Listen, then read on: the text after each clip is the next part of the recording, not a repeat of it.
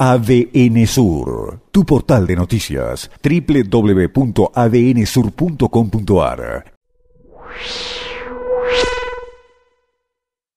Una de las noticias de estos días tiene que ver con el pedido de presupuesto de 38 millones de pesos para la Defensoría de los adultos y las adultas mayores. Esa noticia sostiene que, de acuerdo con la presentación que ha formulado David González, nombrado defensor de adultos y adultas mayores, gran parte de ese monto, de 38 millones, entre 34 y 36 millones de pesos, son nada más que para sueldos de los eh, cinco empleados que van a integrar ese organismo. Hay también una investigación penal en marcha para verificar la legalidad del cargo, para verificar si se ha violado, como tantas otras veces, la ley de ética pública a partir del hecho de que hay una incompatibilidad entre el nombramiento en el cargo y el rol en un sindicato, pero además también porque el funcionario ha reconocido públicamente, lo hizo aquí en este programa, de que estuvo cobrando a lo largo de este año la dieta correspondiente, pese a no cumplir ninguna función. Y ahora se está solicitando, está solicitando este funcionario 38 millones de pesos de presupuesto para el año que viene, como decimos, la mayor parte para pagar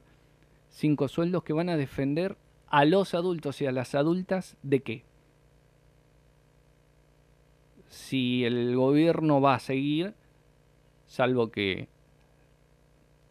cambie en algo la situación económica, digo, el gobierno va a seguir pagando los sueldos con retraso, va a seguir adeudando las eh, dos masas salariales que adeuda. Si los problemas van a continuar y este tipo de organismos, por lo general, no es otra cosa que nombrar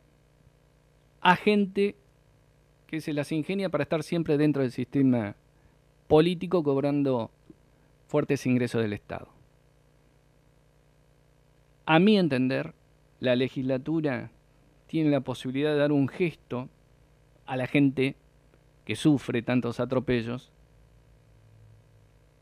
a los adultos y las adultas mayores a quienes permanentemente se les vulneran sus derechos. Y ese gesto de la legislatura es ni más ni menos que no solamente rechazar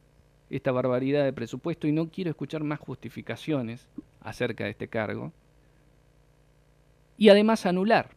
este cargo que en definitiva no sirve para nada, más que para seguir cagándose de risa